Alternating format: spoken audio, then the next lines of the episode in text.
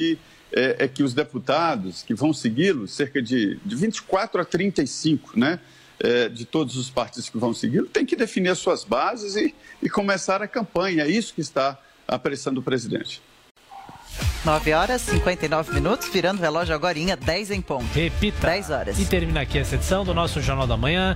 Ouvinte, telespectador, mais uma vez, muito obrigado pela sua audiência. Continue com a nossa programação, a programação da TV Jovem Pan News e todo o conteúdo sempre disponível no Panflix. Nós voltaremos amanhã, Adriana, até lá. Combinado, Thiago Berrage, valeu por hoje. Obrigado a todos pela companhia aqui na Jovem Pan. Boa terça-feira, até amanhã, Ti. Até amanhã.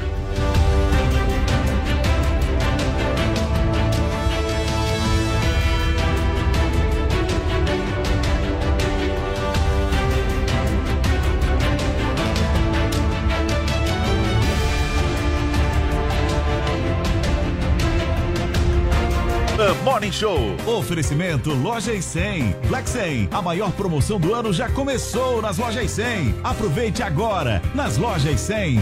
Começou, tá valendo. Black 100, a maior promoção do ano já começou nas Lojas 100. É a sua chance. As Lojas 100 já derrubaram os preços para você comprar mais fácil ainda e ser feliz agora. Porque a Black 100 já está acontecendo em todas as Lojas 100 com ofertas espetaculares, preços e planos impressionantes. A Black 100 já começou. Não deixe para a última hora. Black 100. Aproveite agora nas lojas 100.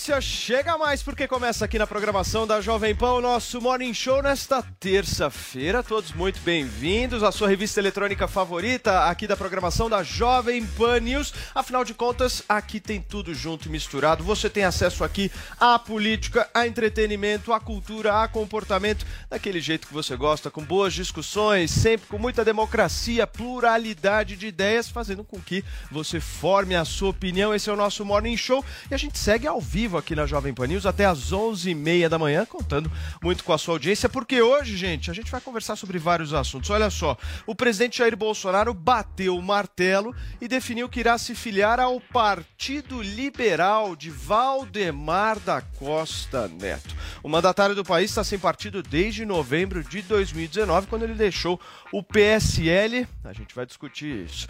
Um outro assunto, gente, o ministro Alexandre de Moraes, do Supremo Tribunal Federal, autorizou a soltura do deputado federal Daniel Silveira, preso por ataques a ministros da corte. A decisão substitui a pena por medidas cautelares, como a proibição do uso das redes sociais. E famosos são criticados por, gesto... por gestos e reações após a morte de Marília Mendonça. Comentários sobre o peso da cantora receberam muitas críticas na internet e a gente vai discutir sobre isso aqui no Morning Show desta terça-feira. Afinal de contas, Paulinha Carvalho, o programa de hoje está daquele jeito que o povo gosta. O Adrilles pulou do muro. E eu não certo? pulei nada. Saltou do horse. Eu estou no alto certo? da verdade. Deu tá aquele jump. Não sei de nada. A galera já percebeu isso, Você já identificou isso. E tá todo mundo querendo nos assistir hoje justamente para ver a reação entre Zoe e Adrilles. Você Adrilles... acha que a bancada vai rachar de alguma maneira? Vai, vai. A gente vai ter a democracia pura aí. Cada um com seu candidato. nas eleições. Temos três aqui. Temos a Zoe três, deu a letra, Paulinha. Quem Adriles, vai por quem? Adriles caiu de la mureta. Caiu de la mureta. Eu sou o muro intransponível da verdade e do realismo. Trilhinho. Veremos. Você caiu. Pois não, Você caiu, você caiu? Dona Caio, Dona Caio. Paulinha, aí conta pra gente. Tem muita gente que participa do Morning Show também no Twitter e tá doido pra saber qual que é a hashtag de hoje. Olha, você sabe que a gente tá sempre de olho no comportamento dos famosos também pra trazer um pouco aqui pro Morning Show, pra gente discutir questões.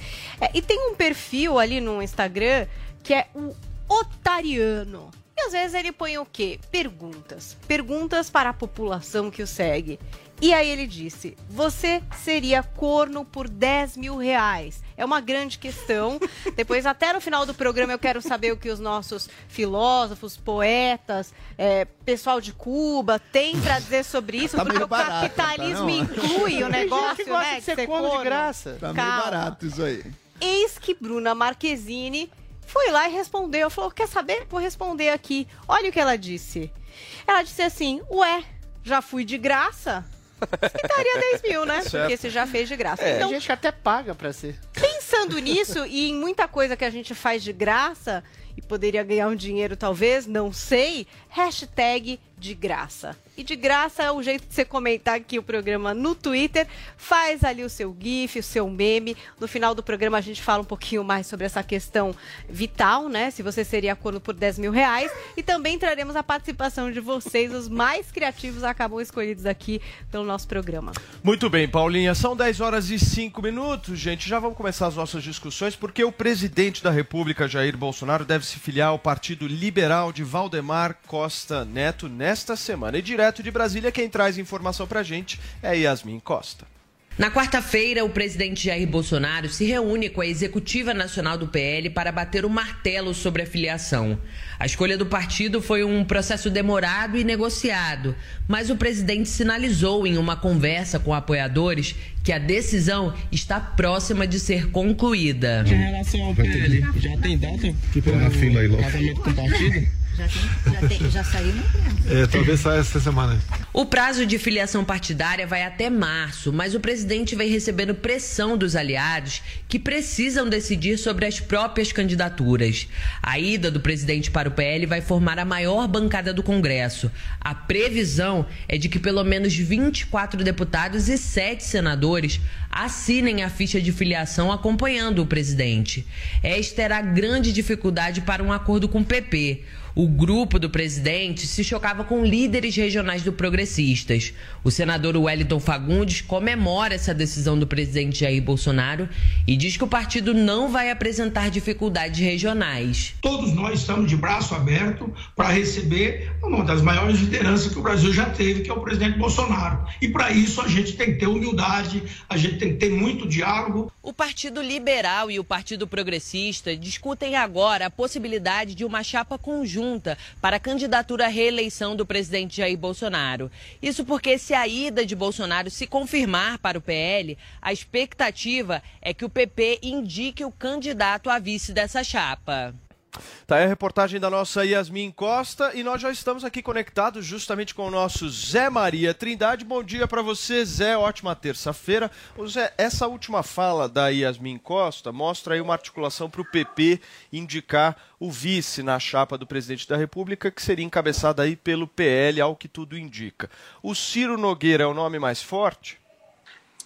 Pois é, olha, Paulo, é, eu vi essa conversa aqui, mas eu devo te dizer que eu acho muito difícil fazer esta arrumação partidária. É, é, fica difícil apresentar um candidato do PP para o presidente Jair Bolsonaro, que a, a, de, tem demonstrações de vai, ele próprio quer escolher o seu vice. Presidente Jair Bolsonaro está indo de graça, e não tem essa história de pagar. Tem de graça nessa troca-troca de partidos políticos, né? Acontece o seguinte: é, ele já falou, e, e, a última fala dele sobre vice é de que o Mourão entra no jogo de novo, volta ao grupo, com a possibilidade de ser candidato. Então não há, assim, nada que explique na prática de que há um acordo para o PP apresentar o vice do presidente Jair Bolsonaro. Havia, como disse a Yasmin, é, incompatibilidades ali regionais, principalmente no Nordeste, e por isso tornou a presença do grupo do presidente inviável. Ele tem que se, de, se definir até março, mas os deputados estavam impacientes, loucos, tem que ser, né? Para começar logo a campanha política, saber com quem conta, quais são os aliados em cada partido político. Parece, parece que agora, até o dia 22, isso vai se definir mesmo pelo PL de Valdemar Costa Neto. Muito bem, a gente vai acompanhando aqui na Jovem Pan News e cobertura de Brasília é com o nosso Zé Maria Trindade. Zé, obrigado pela sua breve, objetiva e importante participação aqui no nosso Morning Show. Amanhã a gente está junto de novo. Com certeza, é isso aí. Até amanhã. Valeu, um abração para você. Vini, como é que você acha que tá o Adrilles hoje? Então, né, Paulo Matias, eu quero saber o que, que o Adriles vai falar sobre essa aliança de Bolsonaro com o sistema. Porque o Bolsonaro era o candidato anti-establishment. Mas você acha que ele tá nervoso? Né? Eu acho que tá nervoso, acho que Você tá acha? tenso. Eu acho que ele Mas se bem jingle. conheço o Adriles, ele já planejou né, como que ele vai sair Ele é dessa. inteligente. Eu não Mas sair eu quero dessa, fazer eu uma vou pergunta falar a verdade, Drilinho. Drilinho, completa ó, verdade. eu Canta o seu jingle aí. Adriles. Peraí, calma. Eu quero que você me explique. Se não filiar em partido É. de mensaleiro, o PT volta? Se não filiar em partido de mensagem. Não, isso é uma pergunta capciosa. Não. O Bolsonaro, como qualquer outro governante na história da República recente do país, tem que ceder alguma coisa ao Centrão, porque o Centrão domina as hostes ali do, do- da Câmara e você, se você não fizer algum tipo de negociação com esse Centrão, você simplesmente não governa. Sim, Bolsonaro promo- é, é, prometeu acabar com esse toma lá da cá. Tentou, durante um ano, governar por pressão popular. O que, que aconteceu? Se tornou um dos presidentes mais odiados, não pela população, mas pelo judiciário, pelos oligarcas, donos do poder do país, pela, por essa parte fisiológica ah, espúria do, do Congresso Nacional, que foram eventualmente eleitos. Então ele teve que ceder. Agora, a sua, a sua capitulação, a sua forma de ceder foi diferente. Por exemplo, da do PT, que prometeu acabar com a corrupção e pagou mensalão e petrolão e propina para esses candidatos, para esses partidos espúrios do Centrão. O que Bolsonaro está fazendo é combater por dentro. Como que ele combate por dentro? Não roubando, não há uma única denúncia que leve ao presidente de corrupção e não deixando roubar. O prisioneiro político Roberto Jefferson falou isso de maneira clara. Quando alguém indica, por exemplo, algum indicado de algum partido, Bolsonaro faz, olha, você vai ser o fiador e responsável por essa, eh, essa indicação. Ou seja, uma vez que você tem 40 partidos fisiológicos na sua maioria que querem nacos do poder e você não tem outra opção a não ser dividir o seu poder com esses 40 partidos, o que você pode fazer é tentar encampar algum tipo de reforma necessária ao país e, ao mesmo tempo, não fazer o que o PT fez e outros partidos fizeram no passado, e outros governos fizeram no passado,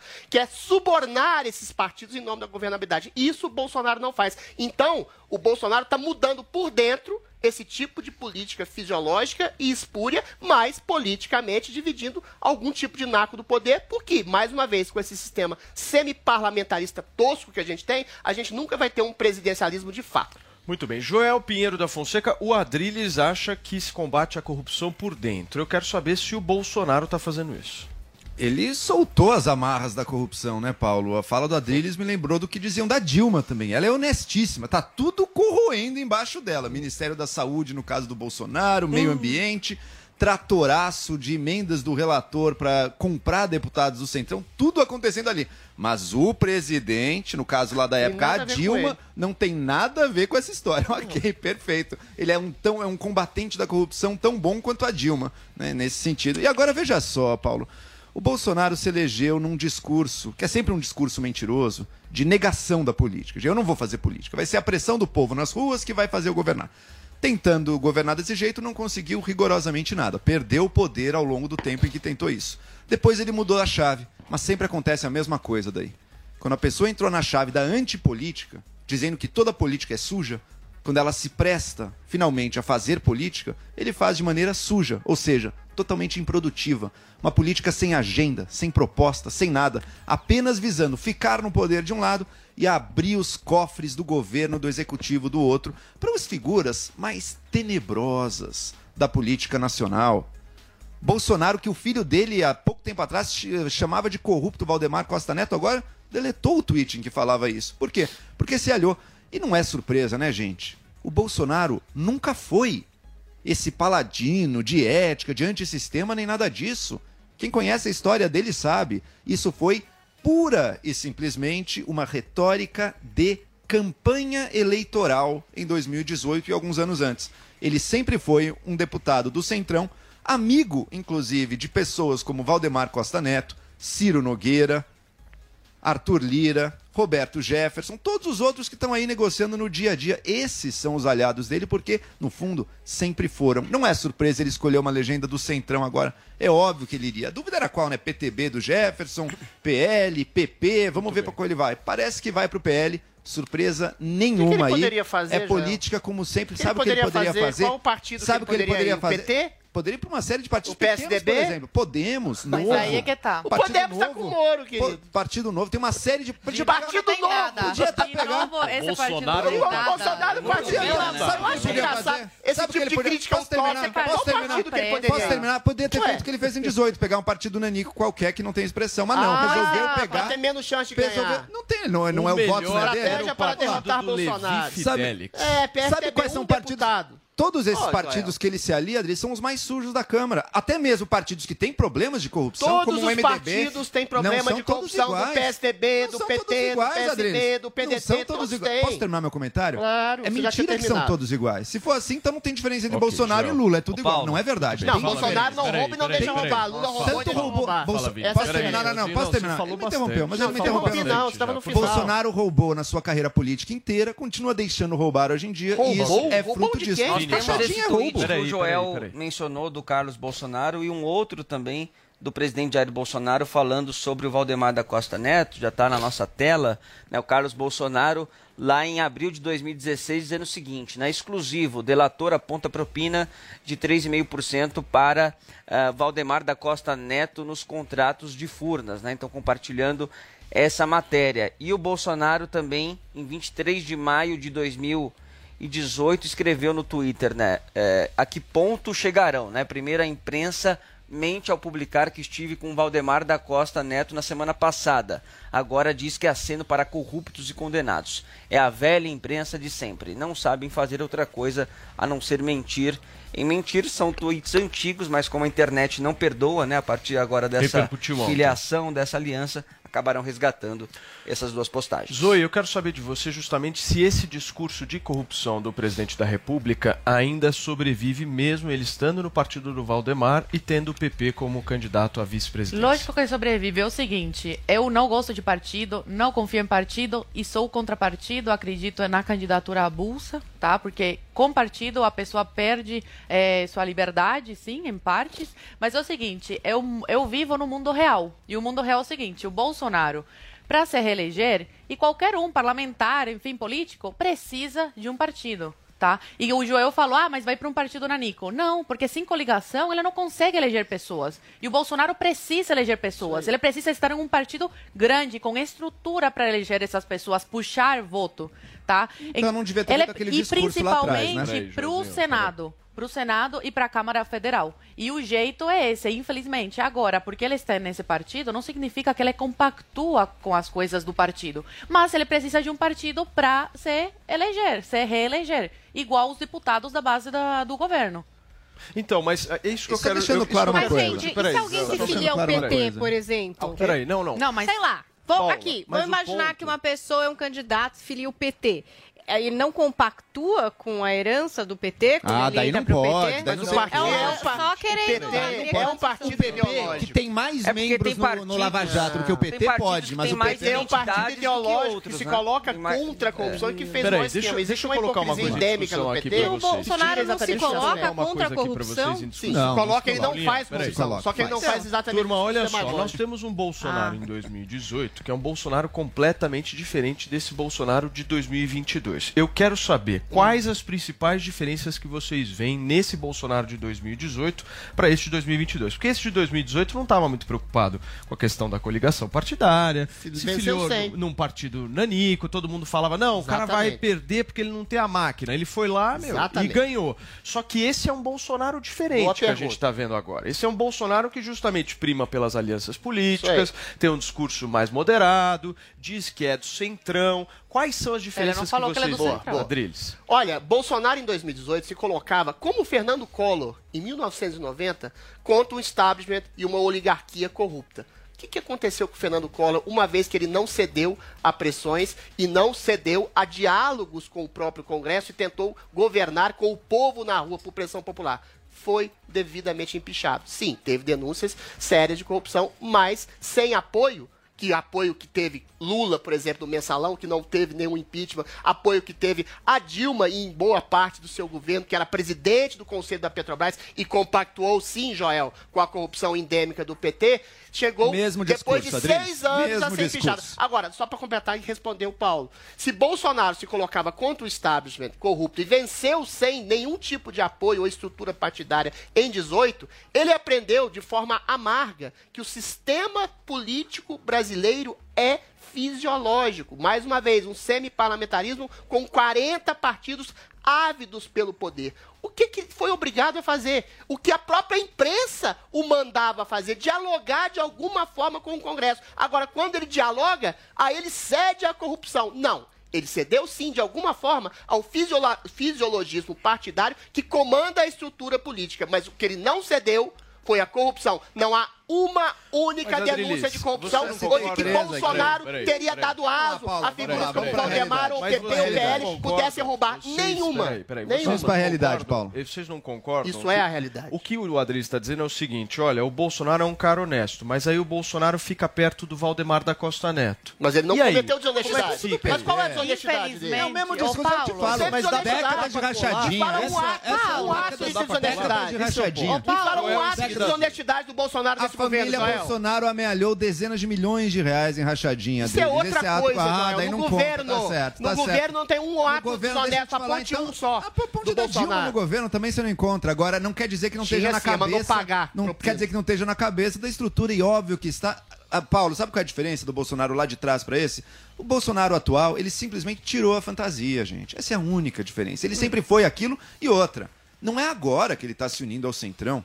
Quem que lhe deu o ministério mais importante do governo? Ciro Nogueira. Quem que representa é ele na Câmara Joel. dos Deputados? Mas isso não é corrupção, de Centrão. Adriles, estão de Centrão. Mas não é Quem representa- corrupção. Calma, Adriles. Estou falando que é uma política fisiológica sem resultados. Porque, Adriles, o seu erro é o seguinte. O problema não está no diálogo político. O problema está nos termos do diálogo político. Então, os termos, os termos diálogo... não tem corrupção, não tem Posso desvio de terminar? dinheiro, Joel. Posso terminar? Tanto tem que o próprio Supremo está tendo que barrar as negociatas sendo feitas Medida no Congresso. provisória não é corrupção, posso, posso Joel. continuar, da Posso continuar? Posso, Vai por lá. favor, terminar um raciocínio?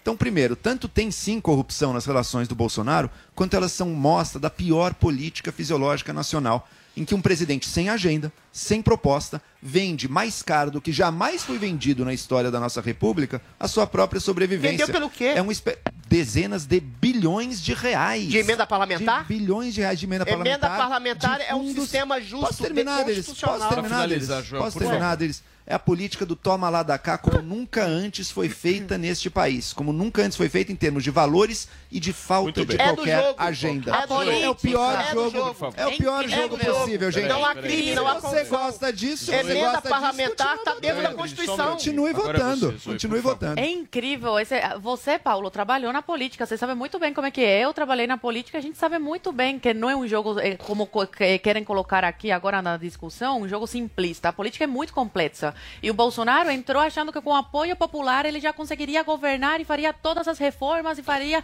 tudo diferente, mudaria o sistema. E não, a gente sabe muito bem que vai demorar uns 20 anos para esse sistema acabar de uma vez. Uma O Bolsonaro, para Bolsonaro governar. piorou o sistema, gover- gente. o- Não o piorou. Bolsonaro, Ele pra não- go- ele acabou Deixa eu falar, eu, eu escutei todo mundo.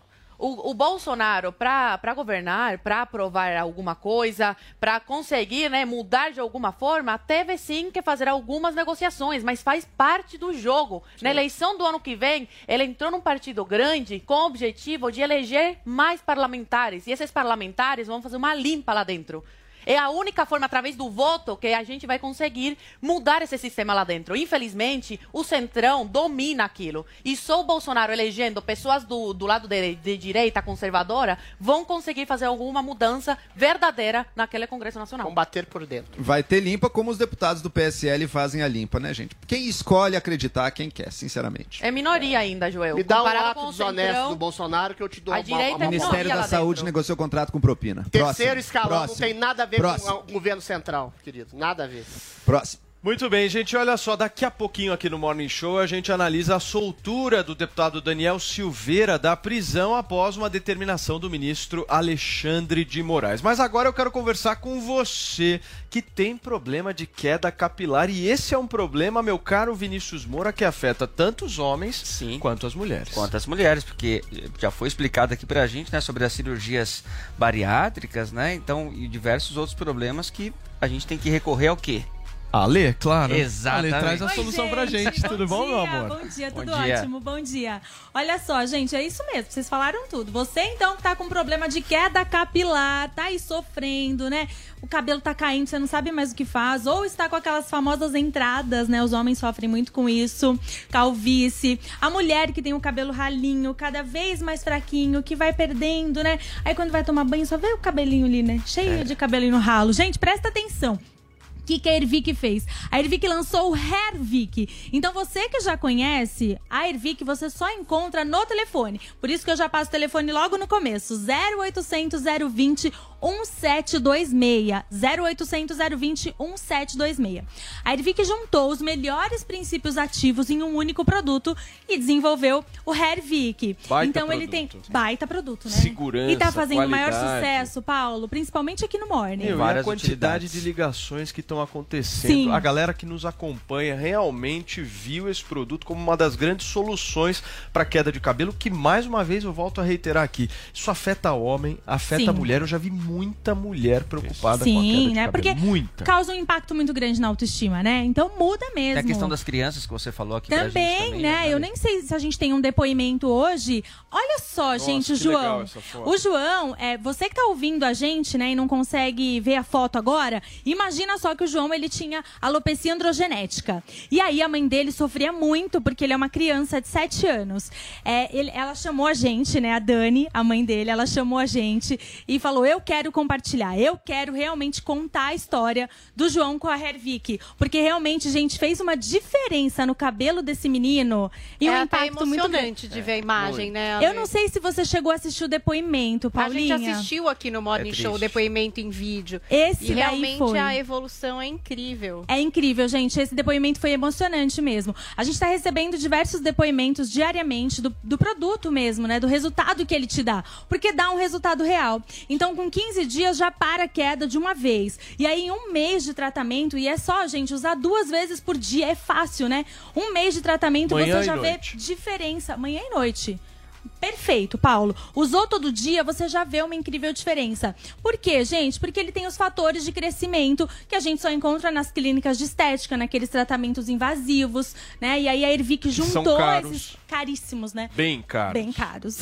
O negócio tem que E parcelar em 24 ou Pois é. 36 e não termina nunca. A Ervic facilitou a nossa E vida, a né? Ervic só 10 vezes e com preço muito mais barato. preço muito mais barato, muito mais em conta, né? Por isso que já já eu vou fazer uma promoção especial. Então é importante a gente falar do resultado desse produto, né? Ele tem extrato de jaborandi que controla a oleosidade. Quando a gente fala de oleosidade- gente, capilar, também dá queda de cabelo. Ele tem cafeína que acelera o crescimento dos fios, então você sente essa diferença. Ou seja, aqui a Ervic uniu os melhores princípios ativos no Hervic para você ter um resultado real. Por isso que a gente lança o desafio.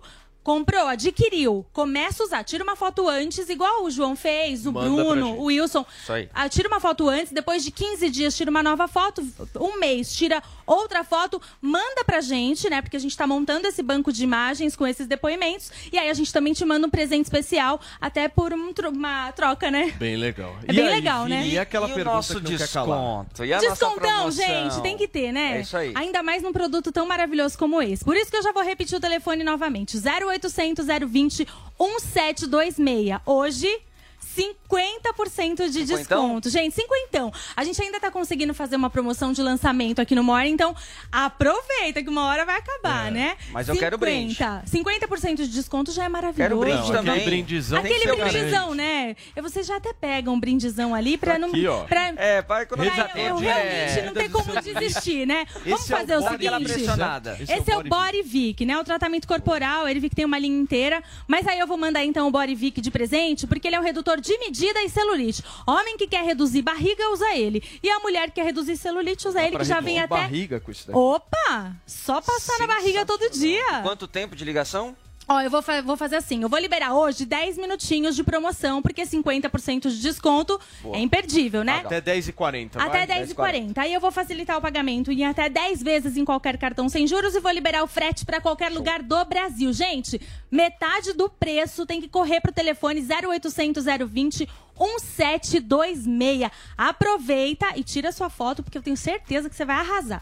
Show de bola. Ale, obrigado, turma. Olha Obrigada, só, 0800 020 1726 até 10h40, são 10 horas e 29 minutos. Corre, aproveita. Esse produto tá fazendo um baita um Baita sucesso. sucesso, A né? galera tá gostando demais e a promoção ainda vale hoje. Então, se você já viu aqui no Morning Show a Ervic e justamente quer comprar, não perde tempo, porque daqui a pouquinho essa promoção termina, certo? Termina, tem Não que ser vai pra- rapidinho. não vai ser pra Não, cima. Liga agora, não, liga não. agora. Liga agora, 0800 020 1726. Tchau, meu amor. Obrigado, Obrigada, beijo, Valeu, obrigada. valeu. Turma, o ministro Alexandre de Moraes do Supremo Tribunal Federal autorizou nesta segunda-feira a soltura do deputado federal Daniel Silveira, preso por ataques a ministros da corte. O destaque chega aqui no Morning Show com a Yasmin Costa. Foram nove meses preso e agora, segundo a defesa de Daniel Silveira, ele é um deputado de segunda classe. É que a decisão do ministro Alexandre de Moraes relaxa a prisão, mas mantém restrições pesadas. O parlamentar não pode usar as redes sociais, seus assessores também não podem movimentar as redes sociais em seu nome e até mesmo símbolos estão proibidos. Ele também não poderá se comunicar com outros investigados no processo das fake news e dos chamados atos antidemocráticos, a não ser que essa comunicação seja com seus colegas de Câmara. O advogado Paulo César de Faria, que representa o deputado federal, admitiu que tem dificuldades com a defesa jurídica, pois o cliente é um preso político. Se é, observarmos as questões jurídicas, Daniel Silveira não estaria preso nem no primeiro dia, nem no primeiro momento. Ele não poderia sofrer esse tipo de prisão pela imunidade material e formal que existe lá no artigo 53 da Constituição, pelos direitos de liberdades e garantias individuais que, que, que estão também presentes no artigo 5 no próprio artigo 220 da Constituição, que veda censura ou qualquer tipo de cerceamento à liberdade de expressão. O deputado Daniel Silveira foi preso pela primeira vez em fevereiro deste ano, depois de divulgar um vídeo contra os ministros da Suprema Corte. A decisão foi do ministro Alexandre de Moraes. Em março, também uma decisão do ministro Alexandre de Moraes converteu essa prisão para prisão domiciliar e o parlamentar passou a usar a tornozeleira eletrônica. Só que no início de junho, a Procuradoria-Geral da República pediu o retorno de Daniel para a prisão, porque, segundo a PGR, o parlamentar estava cometendo seguidas violações ao regime domiciliar. Com a decisão do ministro Alexandre de Moraes, o deputado federal Daniel Silveira volta ao plenário da Câmara.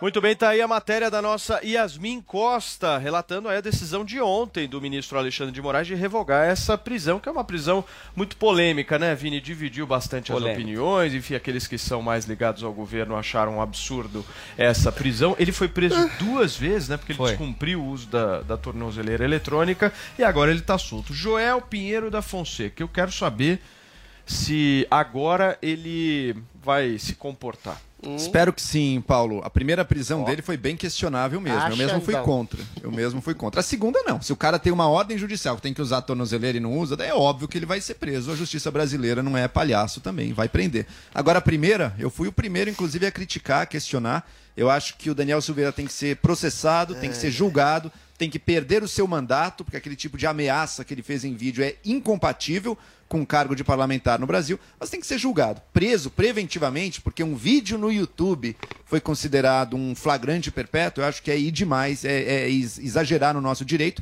e é um, é um problema do Brasil, um problema endêmico, não só do Supremo. Tudo no Brasil justifica a prisão preventiva. Isso não está certo. Zoe, como é que você vê isso e como é que você viu, principalmente, essa revogação da prisão ontem pelo ministro Alexandre? Essa prisão ela não tem nenhum respaldo é, jurídico. E para quem não sabe, ou não lembra, ou finge não saber, tem um artigo na Constituição, o artigo 53, que fala: os deputados e senadores são invioláveis, civil e penalmente, por quaisquer de suas opiniões, palavras e votos. E esse artigo foi ignorado completamente quando o deputado federal Daniel Silveira foi preso. Infelizmente, a gente tem uma Suprema Corte que ela não segue a letra da lei. Ela toma decisões da cabeça deles. Não tem nenhum respaldo jurídico.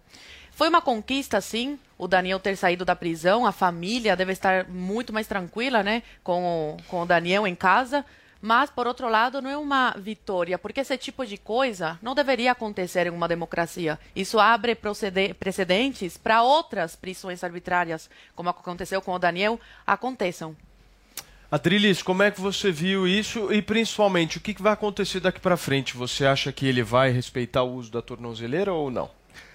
Na Roma antiga, o imperador tirano num, numa arena de horrores em que leões devoravam escravos, pessoas se degladiavam, chegava e levantava o polegar ou abaixava o polegar, dando clemência ao escravo, à pessoa tiranizada ali para gáudio de uma plateia sedenta de sangue.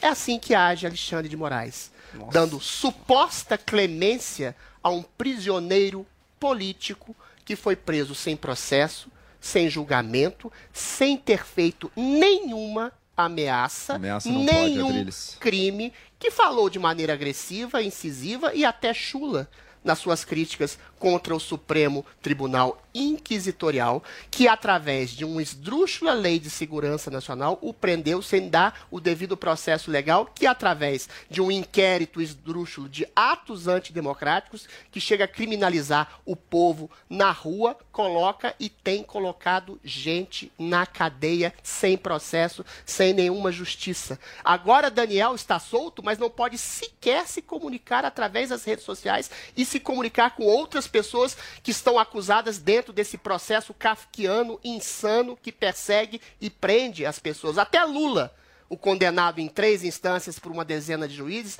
podia fazer uso dentro da cadeia de suas redes sociais. Tudo isso, Paulo, reflete, reflete o estado inversivo, subversivo, invertido da lei em que o Supremo se transformou numa ditadura togada que prende quem ele bem entende. Isso não é, é assim, não é questão de só é dois presos, não é só uma né, questão de dois pesos, tá duas medidas. Tá Recentemente, o PCO, PCO, um partido de extrema esquerda, se colocou assim, que o, o, juiz, o juizado lá do, do Supremo Tribunal Federal era absolutamente autoritário e defendeu nas redes sociais a dissolução a dissolução do Supremo Tribunal Federal. Sabe o que aconteceu? Nada. Sabe o que vai acontecer? Nada. Porque Pro, o Supremo só persegue gente também. alinhada com é verdade, o governo. É só verdade. persegue gente alinhada ao conservadorismo. Faltou o Supremo um, tem lado. tem dois lados, aliás. O progressismo um e o oportunismo tá certo, de tá gente tá que quer cercear gente ligada ao governo e quer prender, perseguir, massacrar pessoas que exercem a sua liberdade de expressão. É vergonhosa essa composição do governo. Agora, eu não falo muito o nome do Alexandre, porque eu tenho medo. E você, você cidadão de bem, de tenha tirano. medo. Tenha medo de Alexandre de é Moraes. Pra levar a sério tenha isso? medo do Vamos Supremo lá. Tribunal Federal. É para levar a sério, porque então as pessoas você não estaria aqui, nove meses de a prisão. A sua presença é aqui é a prova de que não é para levar a Daniel sério. Daniel Sil da Silveira foi torturado. Nossa, Ficar tá nove bom. meses tá privado da vez, sua Paulo, liberdade tá sem, sem nenhum tá tipo certo. de processo é tortura perpetrada pelo Supremo Tribunal Federal. Ok, Adriles, se isso tortura. fosse verdade, você estaria preso e não está. Você é de direita, você chamou o Alexandre de Moraes de tirano, sanguinário e tudo mais, e não está preso. Não está preso e tudo mais. Tá bom, de tirano, imperador Falei que de mata. alegoria do imperador. Ok, você chama ele de tudo prende, que você não. quer. Você chama ele de tudo que você quer e você tá solto. Eu falei, eu fiz uma alegoria criticar, comparativa. Porque criticar, criticar não é crime. Alegoria comparativa. Ninguém nesse país está preso, ninguém nesse país está preso por criticar. E Daniel por foi. ameaças. Daniel foi. Ameaça no Brasil é crime. Eu sou contra a prisão preventiva no caso do Daniel, mas o que ele é, fez é, é ideia, inaceitável né? na democracia. É um e mais, digo mais, hein? Digo mais, só, com, só quer liberdade total para ameaça quem quer arruaça nesse país. Mas não é coisa ameaça, de gente Joel? séria. Ele não fez ameaça. Não é co... Assista ele o falou vídeo. que eu vivi, Assista ele falou que o ministro surra. poderia merecer. Vai levar merecer, surra. Ah, merecer. por favor, vai, Adriles. Tá merecer, ele não falou, vou dar uma tá bom, surra todo em você. mundo Por que você acha, então, que tem uma lei com imunidade parlamentar por parlamentar? Pode propor isso. Essa lei não faz sentido, propõe isso, então. Propõe Se é pro parlamentar, não Não, eu falei que queria. Vamos virar o assunto aqui. Isso, porque pronto, se eles pronto. simplesmente não conseguem conversar, a gente vai para a próxima pauta. É, eu não Nós vamos terminei. voltar agora para Brasília agora, porque o Supremo Tribunal É, Federal é. começa a julgar hoje a liminar que suspende os pagamentos de emenda ao relator. E quem traz as informações para a gente é a Luciana Verdolim. Bom dia, Luciana. Tudo bem? Já vejo você por aqui. Traz mais informações para a gente sobre essa votação importante.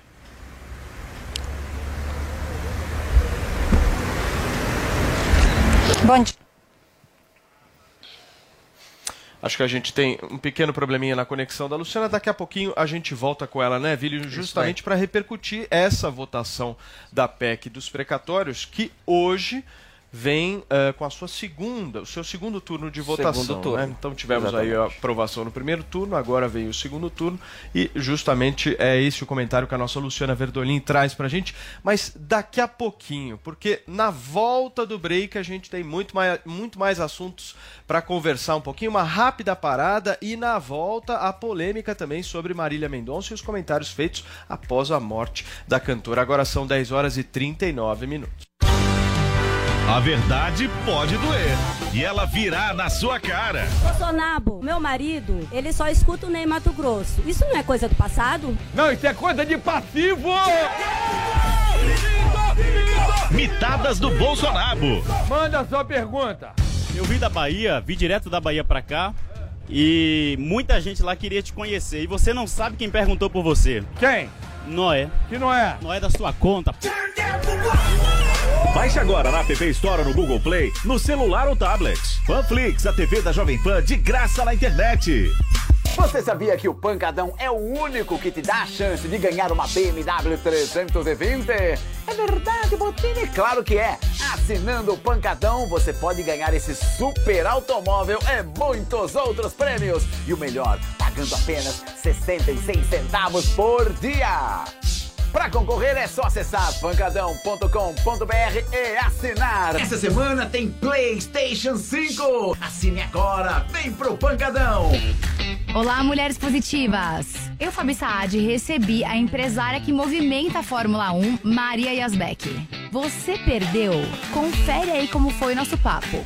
Que piorou nesses últimos 10 anos que você estava me contando? Eu acho que a economia ficou mais instável. Assim, eu acho que essa coisa política, a própria consciência política que a gente tem hoje também acabou mexendo um pouco com o trabalho, com os negócios. A concorrência é maior, o mercado foi mudando, foi se atualizando. Então eu acho que a gente também teve que correr atrás disso para ficar também atual. E o último ano que foi um ano assim completamente atípico, acho que para todo mundo, né? Então pra gente, nós assim que a pandemia foi anunciada, o lockdown foi anunciado, foram meses terríveis. E não dá para desistir quando a coisa tá ruim, você tem que continuar. Até porque tem um grupo de pessoas grandes que, que vivem desse negócio, né? E aí, gostou? Então baixe o Panflix e assista a entrevista completa. É de graça. Oferecimento TIM. Imagine as possibilidades. Começou, tá valendo. Black 100, a maior promoção do ano já começou nas lojas 100. É a sua chance. As lojas 100 já derrubaram os preços para você comprar mais fácil ainda e ser feliz agora. Porque a Black 100 já está acontecendo em todas as lojas 100. Com ofertas espetaculares, preços e planos impressionantes. A Black 100 já começou. Não deixe para última hora. Black 100. Aproveite agora nas lojas 100. Quer acompanhar os conteúdos da Jovem Pan sem pagar nada? Baixe Panflix. Já são mais de 800 mil downloads no nosso aplicativo. Lá você acessa toda a programação da Jovem Pan: news, esporte, entretenimento, saúde e muito mais. Não perca mais tempo e baixe já. Panflix, a TV de graça no seu tablet ou celular. Chegou, tá no ar, vai começar. Pode ter certeza. Chuchu Beleza. Chuchu Beleza. Oferecimento Anhanguera. Com o Vale Educação, estude a partir de 59 reais. Consulte condições. Para ocupar o seu lugar no mundo, você já aprendeu o caminho. Vem pra Anhanguera. Aqui você vai conectar os seus sonhos com o futuro que sempre quis. E com o Vale Educação, você pode começar agora. A primeira mensalidade é a partir de 59 reais. Consulte condições. Levante a bandeira do estudo e faça a diferença. Anhanguera, ocupe seu lugar no mundo. Inscreva-se já. anhanguera.com Beleza, Beleza. Sandra, meu nome é Sandra. Gente, posso falar? E o Rô, que outro dia tava jogando golfe na Barô, ali perto do Buraco 12, né? Onde tem aquela mata. Aí quando ele viu, passou uma mãe java porco enorme com vários filhotinhos atrás atravessando o campo, você acredita? Ai, que medo! Não, sério. Dizer que esse bicho ataca, né? Ainda mais mãe com filhote. Falaram que é super perigoso. Aí me disseram também que para se proteger tem que subir em árvore. Eu falei, ferrou, né? Não, porque eu a vida inteira proibi o Leozinho de subir em árvore, que eu tinha medo que ele caísse. Agora eu vou fazer o quê, né? Contratar um professor particular para ensinar o menino a subir em árvore? Vou ter que contratar um personal climber? ah, parece maluca, né? Não, sério. Aí o Rô falou que era ridículo, que eu ia expor o menino contratando um personal climber. Eu falei, não tô nem aí. Será como é que eu vou relaxar com o menino andando sozinho pelo condomínio sem saber subir em árvore com um monte de java porco solto? Falei, ou contrata um personal climber ou dá uma cartucheira calibre 12 pro menino. Você que escolhe. Enfim. Aí semana que vem estamos inscrevendo o Leozinho na escola de tiro, né? ah, parece maluca, né? Não, mentira, né? O Rô falou que ele mesmo vai ensinar o Leozinho a subir em árvore. Eu falei, quero só ver, né? Não dou uma semana para aparecerem os dois com o braço quebrado pedindo contato do personal climber. Sandra, meu nome é Sandra. Chuchu Beleza! Quer ouvir mais uma historinha? Então acesse youtube.com barra chuchu beleza.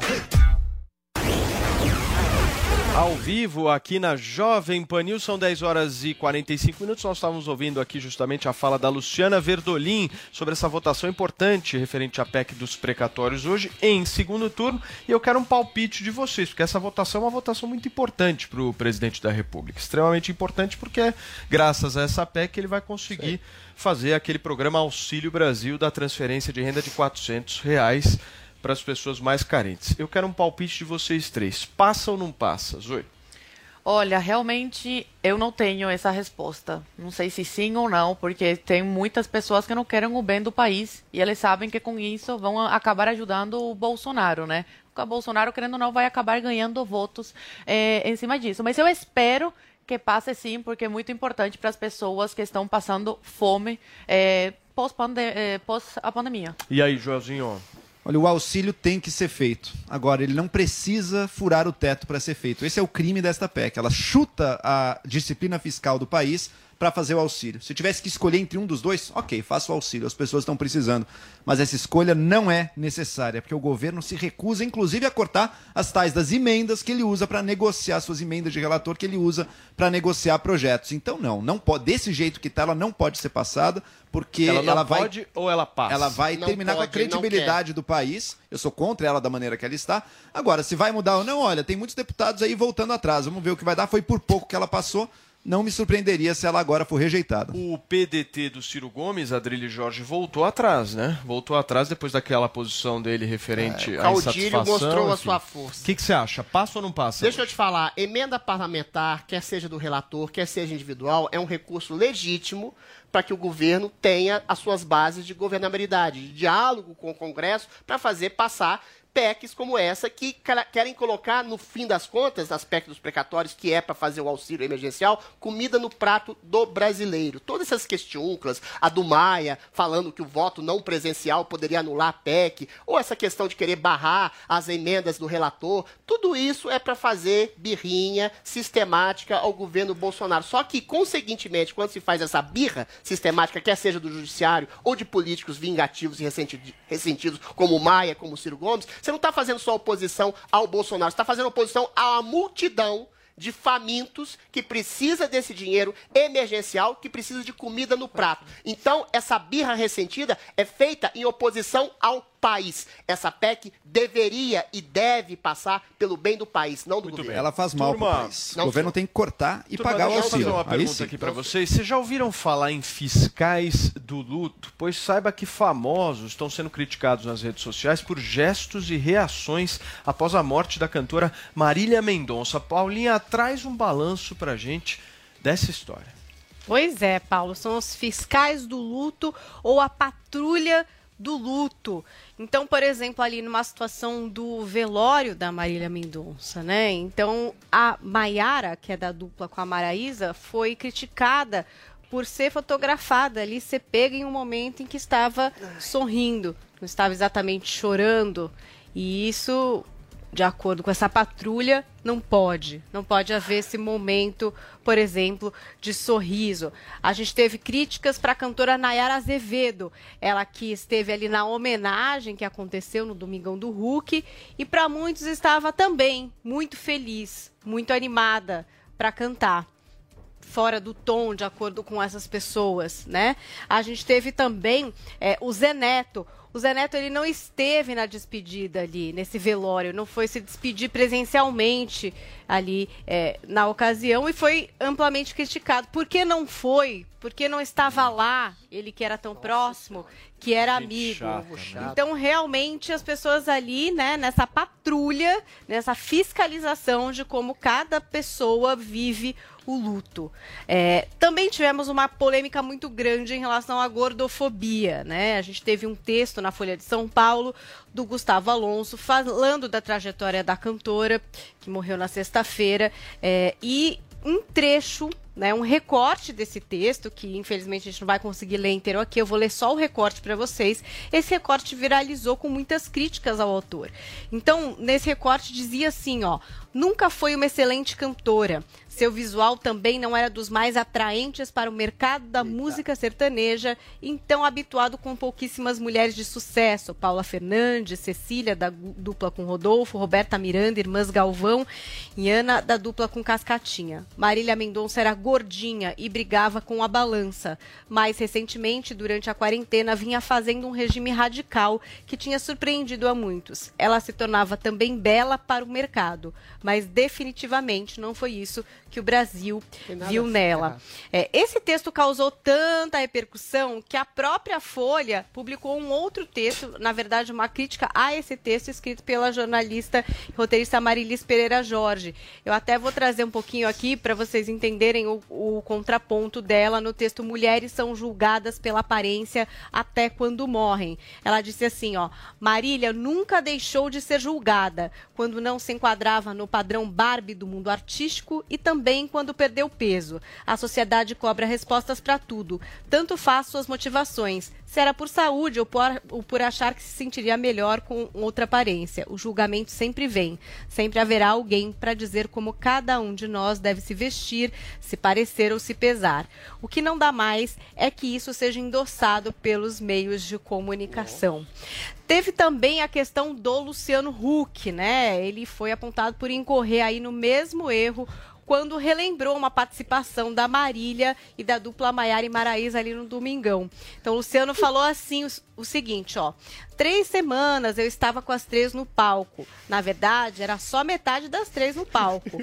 Porque elas estavam as três magrinhas. Isso na hora repercutiu Deus. bastante Ele sentiu na hora. Ai, ai, ai, Gente, ele ficou Pois um é. pouco sem graça É. depois. Saiu sem É, querer. ficou um Climão, ficou silêncio. climão. Ficou climão. E ele ficou meio. Ah, é, Ele ah. sentiu na hora, né? Que ele É. falou uma coisa. E a gente teve também ontem a Ana Maria Braga com uma fala que também repercutiu Ai, bastante. Jesus. ela disse o seguinte, ó. Ela fez tanto pra chegar nesse shape lindo, físico, Ué, né? mas- Ela emagreceu, criando um caminho pra ela que fazia sentido com esse vozeirão. E de repente, ironia do destino, que morreria dali a quatro, cinco dias, porque ela tava mostrando imagens Justo de quando um ela show, estava né? magra, morreu. Foi mais ou menos é exatamente isso que, Que interpretaram Ah, mas não tem maldade. E Não tem maldade, mas foi, foi engraçado. Então, Justo a quando gente ela ficou teve- magra, morreu. Nenhuma maldade. Foi isso mesmo tem, que as pessoas interpretaram, Adriles. Foi exatamente isso. Então, aí, um pouquinho dessa repercussão, quero saber o que é que vocês acham. É uma profissão, né, Paulinha? isso. Fiscal de luto Fiscal de luto. agora. É. Uma nova Nossa. É, é profissão isso. que vai ser regulamentada no Brasil, né? E é uma Dizem. novidade que vem com essa questão das redes sociais e dessa É. ampla cobertura, né? Antes, numa situação dessa, às vezes a família até nem Sei. deixava, né? Que entrasse imprensa.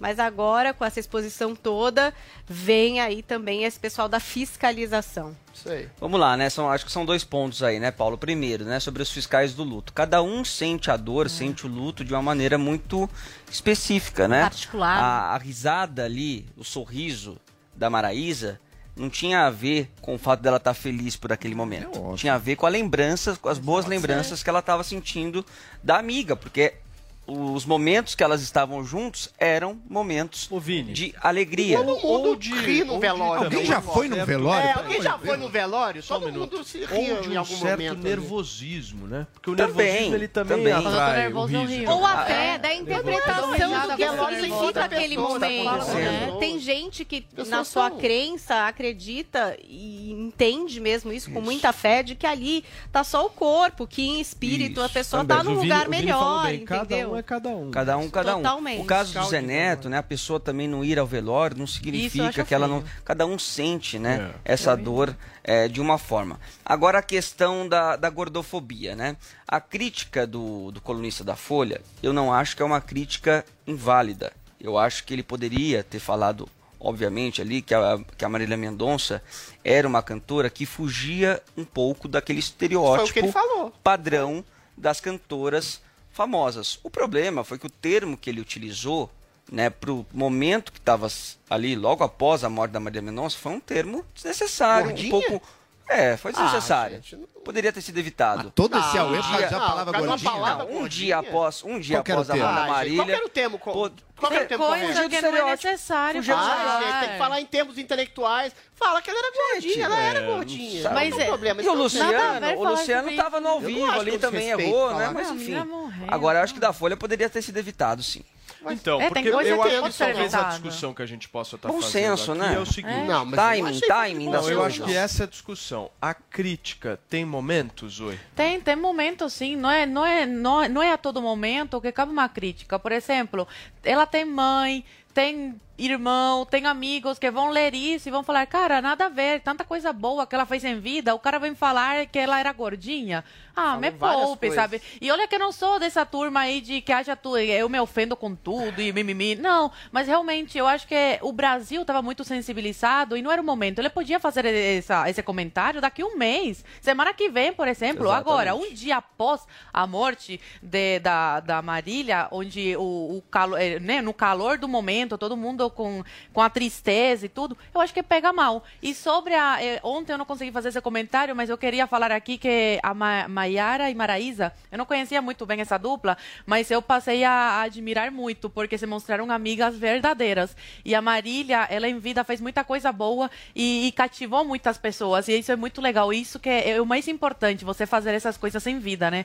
Ela cativou amizades de verdade. E essas meninas falaram que vão cuidar do filho da, Ma- da, Mar- da Marília, que vão dar todo o apoio à mãe. Ficaram o tempo todo ao lado da mãe da Marília, que podem ter centenas de pessoas que estão sofrendo com a morte da Marília, mas com certeza a que mais está sofrendo é a mãe e a família dela. E as Adriles. meninas estão com ela. Perfeito. Adriles, a Zoe diz que a crítica tem momento. Eu quero saber de você. Sim, a crítica, a crítica no sentido kantiano do termo, de análise da obra dela, tem um momento. E esse momento é agora.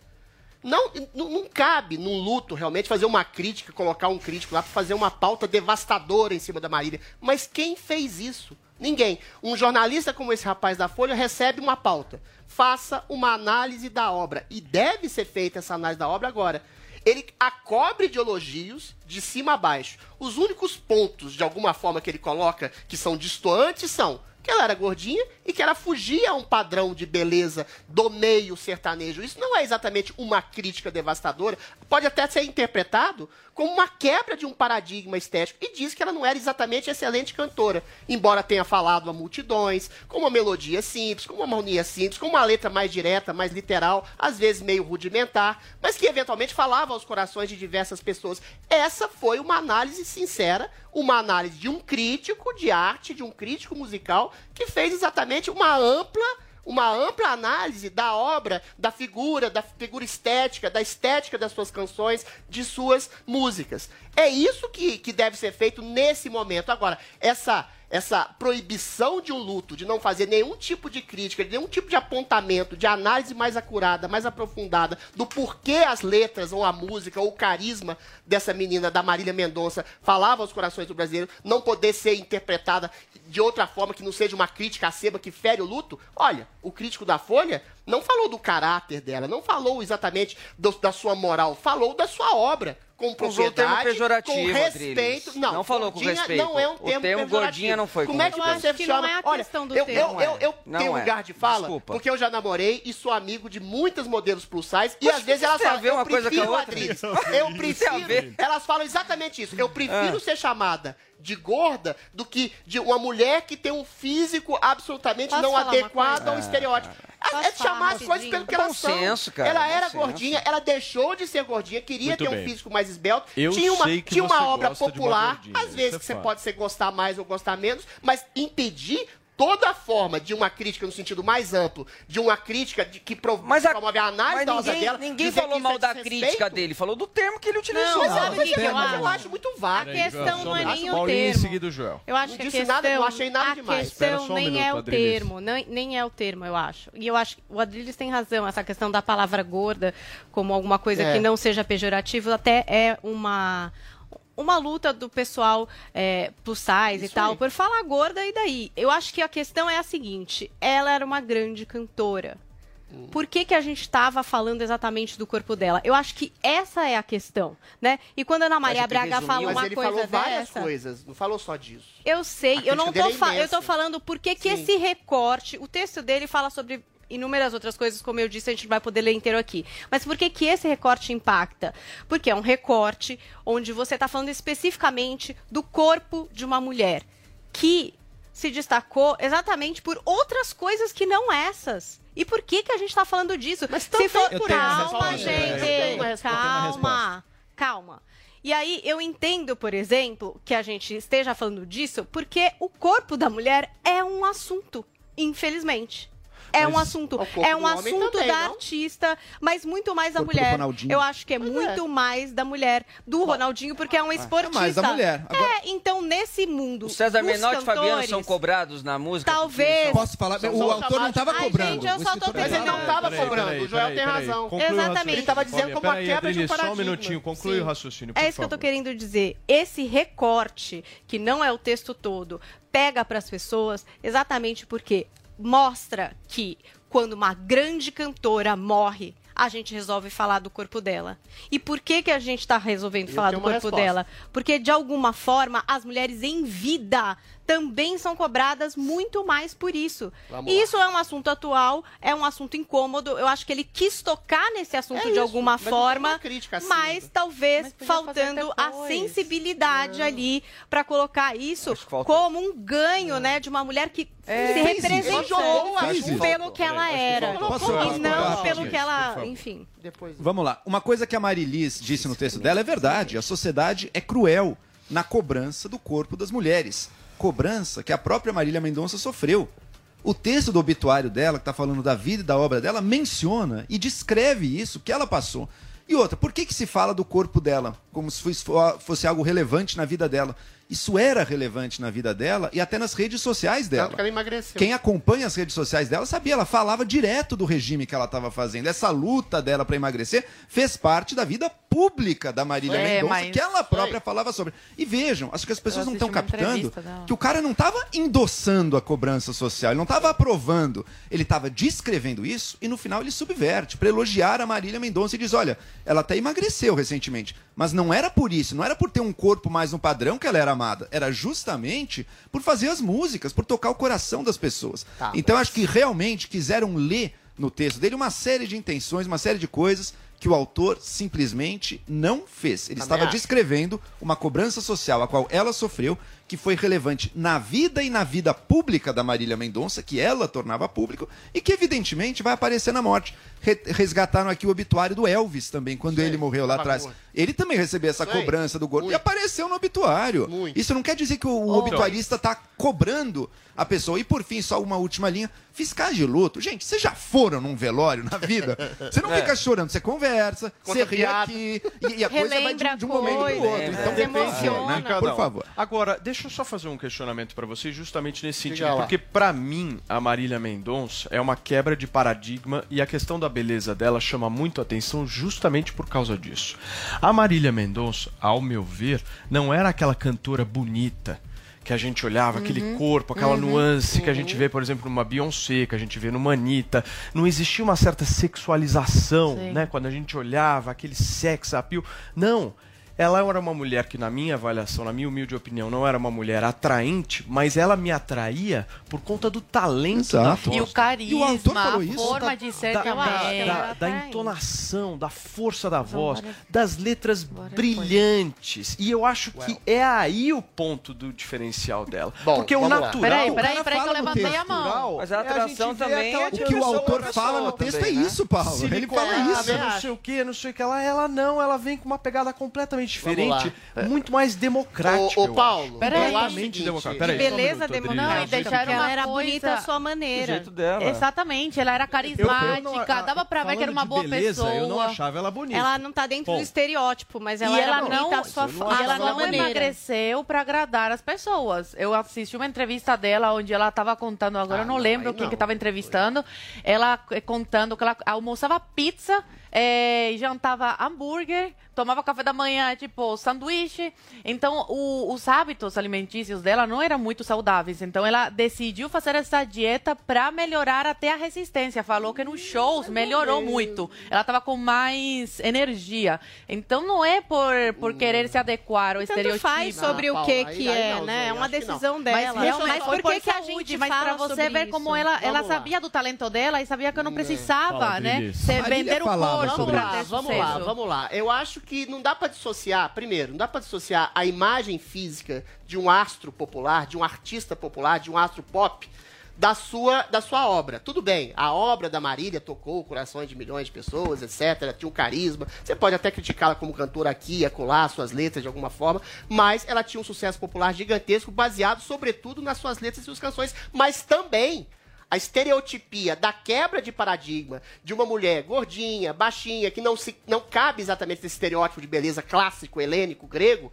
também era um fator de atração de pessoas que também, mulheres, por exemplo, que poderiam ser baixinhas, gordinhas, Se identificam. e se identificavam com ela. Agora, eu não acho realmente, Zoe, que ela tenha emagrecido apenas por uma questão de saúde, porque existe sim uma ditadura de beleza entranhada na história das pessoas, na história estética do princípio de beleza e eventualmente e não tem nada Na de mal nisso, a pessoa pode querer É emagrecer questão para caber saúde. nesse estereótipo. Agora, dissociar a imagem de alguém da sua obra num astro pop é impossível. O Frank Sinatra usava peruca, o Calbi Peixoto usava peruca e o crítico da Folha, como o Joel bem disse, simplesmente atentou para um fato de que era tinha uma Folha, quebra de estereótipo de um padrão físico. Isso é um avanço. Histórico. Isso não é um retrocesso. Isso não é uma crítica Folha. sem educação ou sem a valorização Turma, dela como cantora. Essa é a discussão aqui no nosso Morning Show nesta terça-feira e você está na Jovem Pan News, porque agora são 11 horas e 6 minutos. A competição mais trash do mundo, você confere no Master Trash. Por que, que você trouxe tua mamá? Hoje eu quero pôr a mãe na massa. Henrique Foagraça, Paola Caçarrolha e Eric Jacão avaliam os candidatos à cozinha mais temida do Brasil. Lembra aquele avestruz que eu caí e quebrei as costelas? Vou fazer carne de avestruz. Muito bom. Vem, mãe. Ketchup. Gosto, maionese, gostado. Quer ketchup? Não, prefiro que me... Nossa, essa. Baixe agora na App Store ou no Google Play, no celular ou tablet. Panflix, a TV da Jovem Pan de graça na internet. A Jovem Pan apresenta Conselho do Tio Rico. Oferecimento Uni Incorporadora. Senhoras e senhores, meu nome é Daniel Zuckerman e esse é o Conselho do Tio Rico aqui na Jovem Pan. Obrigado pelo convite, a Jovem Pan, teu convite. Tô feliz pra caramba e tá bombando esse negócio. Tio, é o seguinte, ó, tem muita gente que escuta o teu conselho, mas eu quero saber de vinho. Vinho eu sei que você domina, você é o um cara- vinho é o néctar da vida. O vinho é bonito, né? Adoro. Você gosta, né, tio? O que eu mais gosto são vinhos da década de 80. 82, Safra 82, vinho tinto. Sim. Rothschild, Robrion, Cheval Blanc. Não, vai passando a sequência aí. Maravilha. A minha adega tem mais de 12 O que, que mil tem na tua garrafas. que, que tem na 12 tua mil adega? garrafas. 12 mil garrafas. E acabou de chegar uma caixa do vinho, sabe de onde? Da Itália. Vinícola do André Esteves. Pô, Esteves, grande Esteves. O vinho dele tá maravilhoso. Agora eu vou pedir uma caixa, eu vou encomendar outra. Mas essa, de essa próxima ele vai dar de graça. Não vem da Miguel aqui que eu sei que você já tá com a lista. Tem uma, você tem uma sommelier que compra vinho, né? A Dani, né? Compra A vinho. Dani Abadi. Me dá aqui, cadê a lista? Lê aí pra gente. O que que você tem? Muton Rothschild de 1945. Tá bom. que mais? 1945. 45 na guerra. Final da guerra. Putz, graças a Deus acabou a guerra. Romané Conti, 1990. Isso Adoro. você toma muito, né? Romané? É. Adoro. Quem mais toma Romané? Ah, o Esteves gosta muito. Gosta, O gosta. Esteves e o Salute, adoram. Os dois, né? Agora eu vou te falar. O, um cara bom também, o Washington Sinel. A adega do Washington. Puta, uma adega monstruosa, adoro. Agora tem muito cara que gosta de ficar mostrando a adega, né? Você É acha verdade, brega também, é né, tio? verdade. Eu, eu não tenho adega pra mostrar, tenho adega pra usar. Pra beber, né, tio? Um beijo grande pro André Esteves. Vamos fazer um brinde e encerrar aqui. Esse foi o conselho do tio Rico aqui na Jovem Pan. Beijo grande. Conselho do tio Rico. Oferecimento Uni Incorporadora. A Jovem Pan News chegou à TV e para assistir a nossa programação é muito fácil.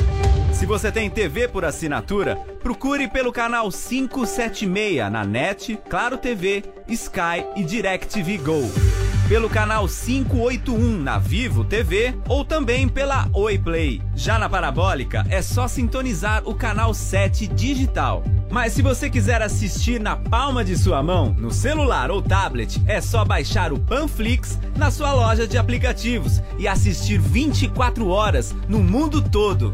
Jovem Pan News. Jovem Pan. Começou, tá valendo. Black 100, a maior promoção do ano já começou nas lojas 100. É a sua chance. As lojas 100 já derrubaram os preços para você comprar mais fácil ainda e ser feliz agora. Porque a Black 100 já está acontecendo em todas as lojas 100. Com ofertas espetaculares, preços e planos impressionantes. A Black 100 já começou. Não deixe para a última hora. Black 100. Aproveite agora nas lojas 100.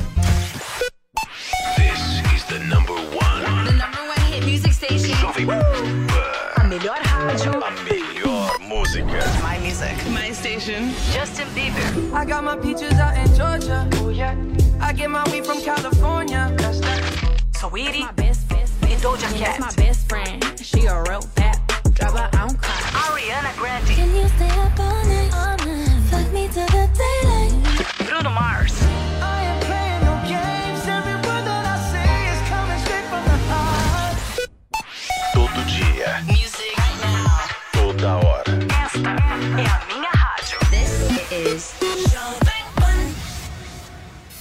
Você aprova a maneira que a filosofia é ensinada? Está na hora de você conhecer o outro lado da história.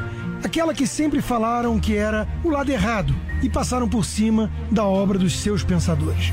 O curso Pensadores da Liberdade é o manual definitivo do conservadorismo e do liberalismo. São 20 anos de estudos disponíveis para você conhecer a fundo o caminho para chegar ao ideal da liberdade. Acesse newcursos.com.br, N-I-U cursos.com.br e descubra a versão que não te ensinaram. Esta é a Jovem Pan.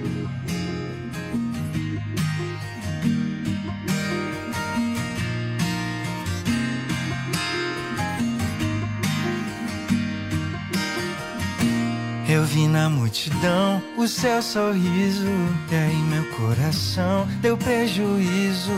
Quase aconteceu ali. Vacilei, congelei, te perdi. Procura-se o sorriso mais lindo que eu já conheci. Procura-se Se leu essa mensagem, compartilha aí. Seu retrato falado em cada canto eu vou deixar. Se alguém a encontrar, avisa que eu vou esperar. Ah, se essa história viralizar, ela vai me procurar. Se essa história viralizar, ela vai me procurar. Não esquece de compartilhar.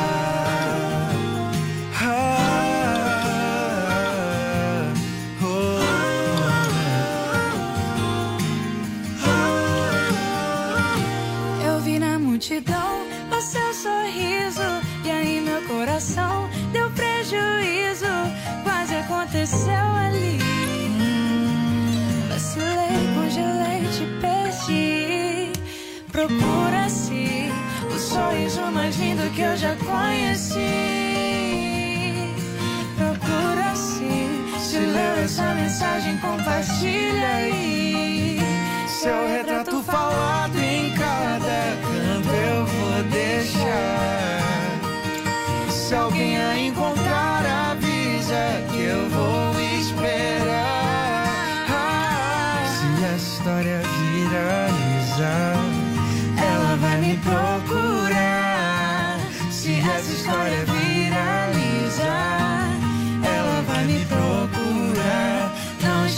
de compartilhar.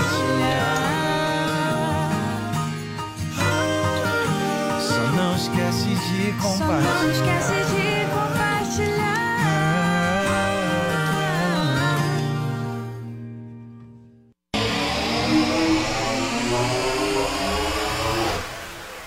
Todo o Brasil com o nosso Morning Show nesta terça-feira debatendo e discutindo aí essa boa notícia aqui no estado de São Paulo da gente não ter, né, Vini, nenhuma Zero morte mortes.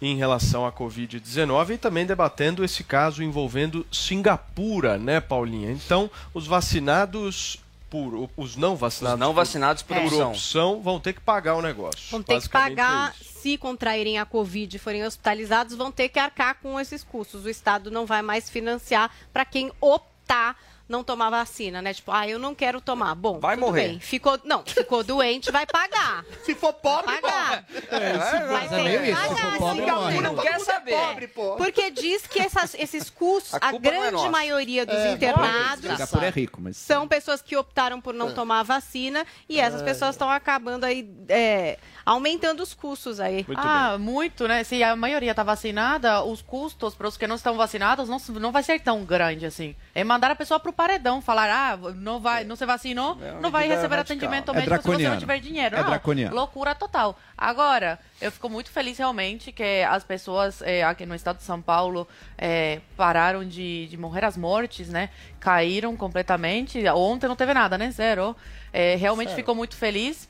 E sobre essa medida aí da Singapura, acho um absurdo. Eu sempre, e reitero aqui, sempre falo que a pessoa tem que ter o direito e fazer a sua escolha, se quer ou não se vacinar. É um direito da pessoa e, na- e nada a ver o Estado se meter, interferir nisso. É uma forma de coagir. Ah, se você não se vacinar, não vai receber atendimento médico. É uma forma de coagir e obrigar a pessoa a, a fazer uma coisa contra a vontade dela.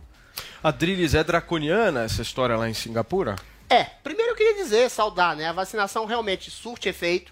A imunidade adquirida ah, por já ter tido a doença, segundo vários especialistas, também surte efeito.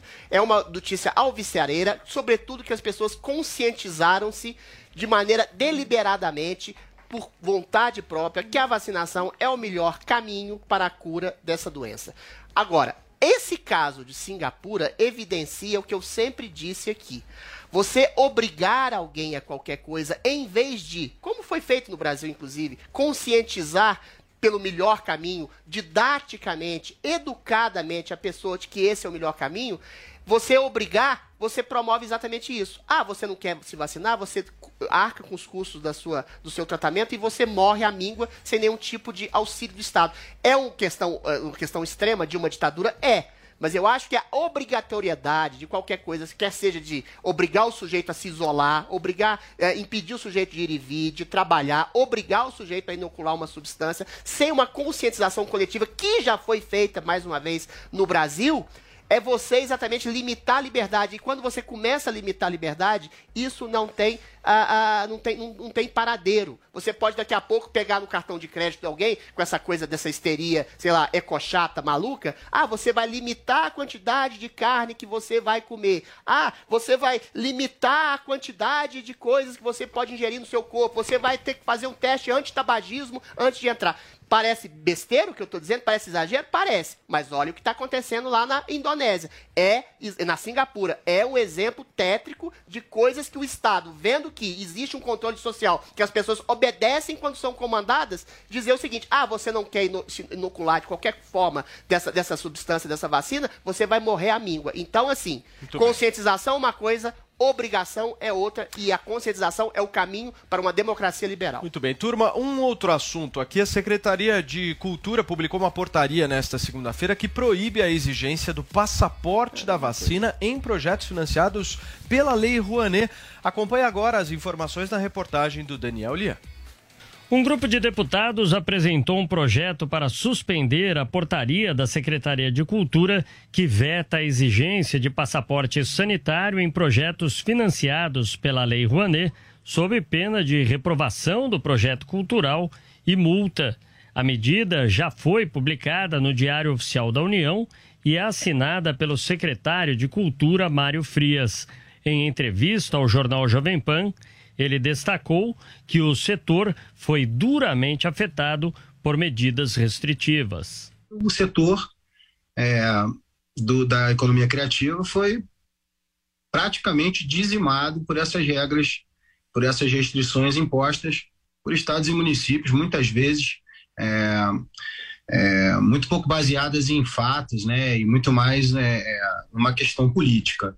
Então, é, eu acredito que uma grande parte do setor vai, vai comemorar isso. A portaria não foi bem digerida pelos parlamentares de oposição, especialmente do PT, PSB, PSOL, PCdoB e PDT. A alegação é de que contraria as regras já aplicadas em determinadas regiões, como São Paulo e Rio de Janeiro. Os deputados sustentam ainda que o Supremo Tribunal Federal já tem questão definida de que estados e municípios não podem obrigar cidadãos a se vacinarem. Porém, tem a permissão de exigir os comprovantes de vacinação para acesso a determinados ambientes. Mário Frias aponta que numa democracia todos podem defender seus posicionamentos. Se a gente não, não, não garantir, se o executivo não garantir a livre fruição e acesso aos, aos bens culturais, é, eles vão estar sujeitos eternamente a, a- a esse posicionamento político, que, a meu ver, não é o melhor caminho. É, mas é como eu falei antes, a gente vive numa democracia, eu estou fazendo a minha parte e eles façam a, a parte deles. No caso de locais em que leis estaduais ou municipais exijam o passaporte da vacina, a portaria da Secretaria de Cultura diz que o evento cultural financiado pela Lei Rouanet deve se adequar ao modelo virtual.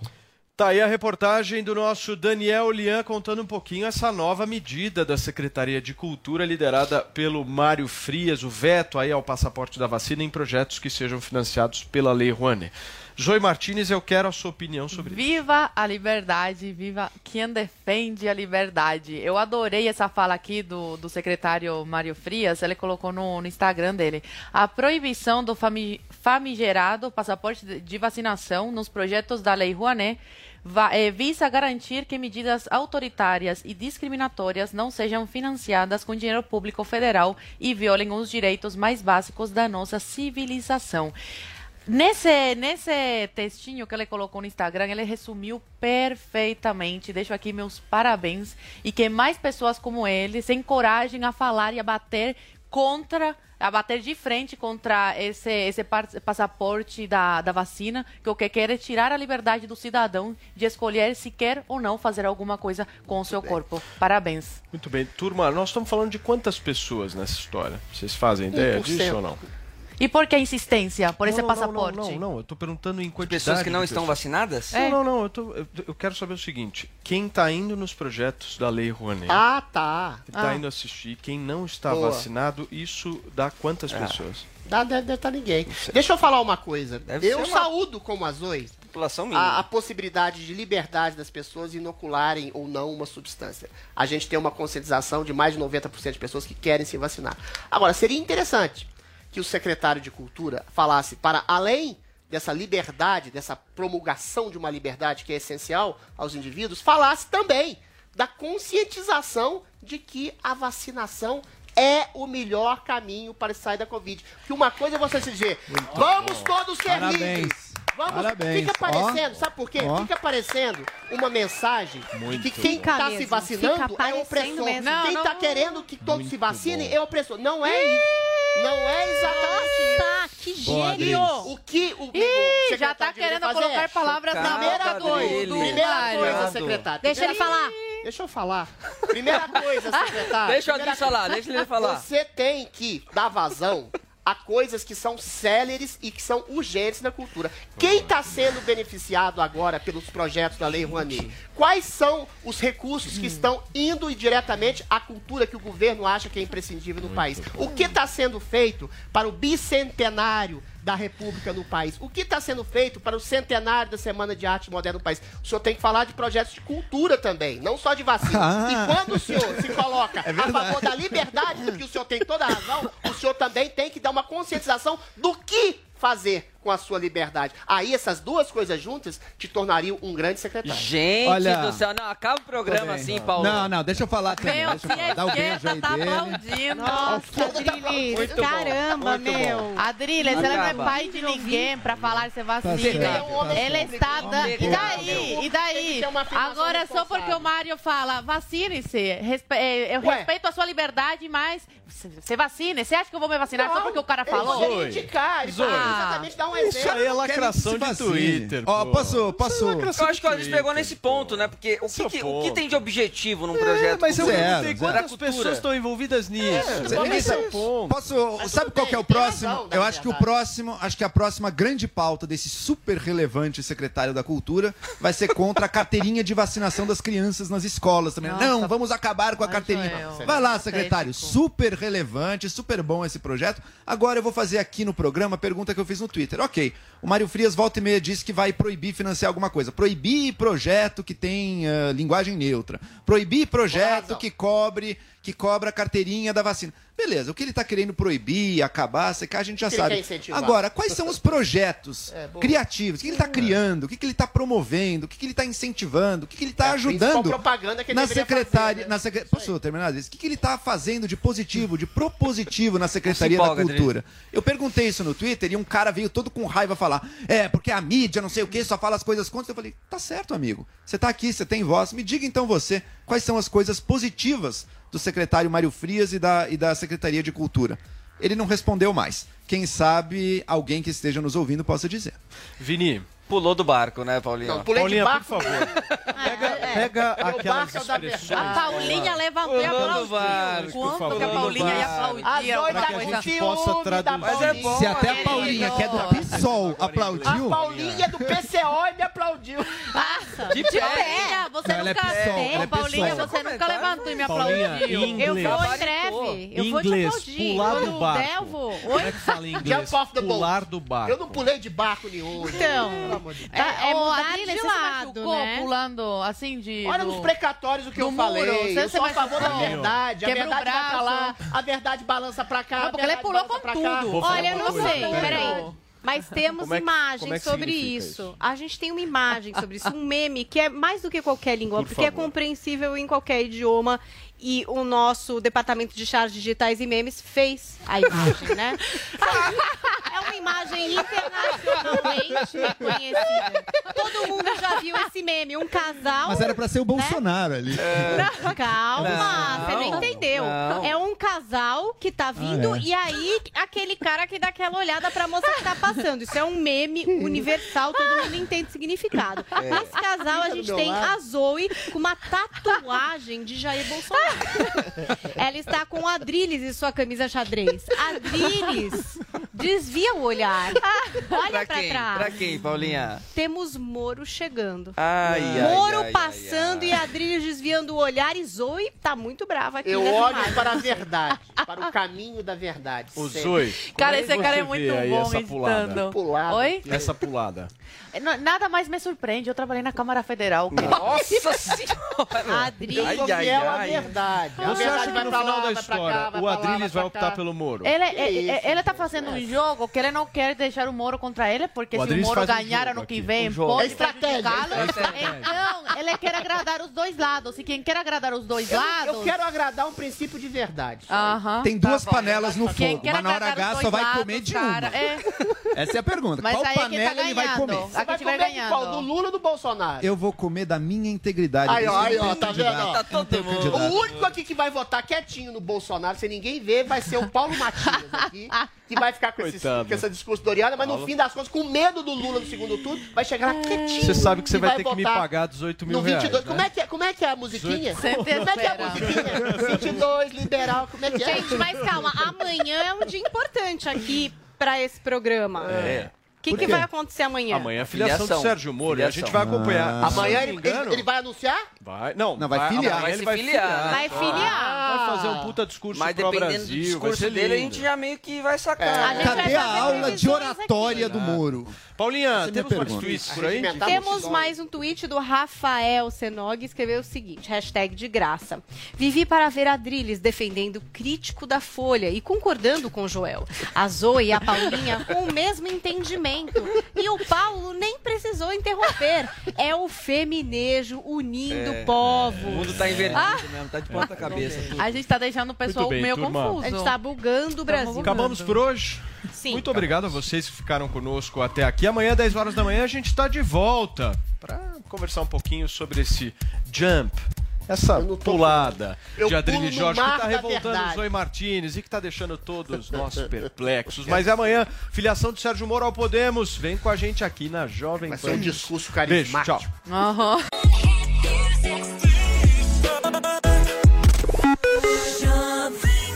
Agora 11h31, bom dia pra você.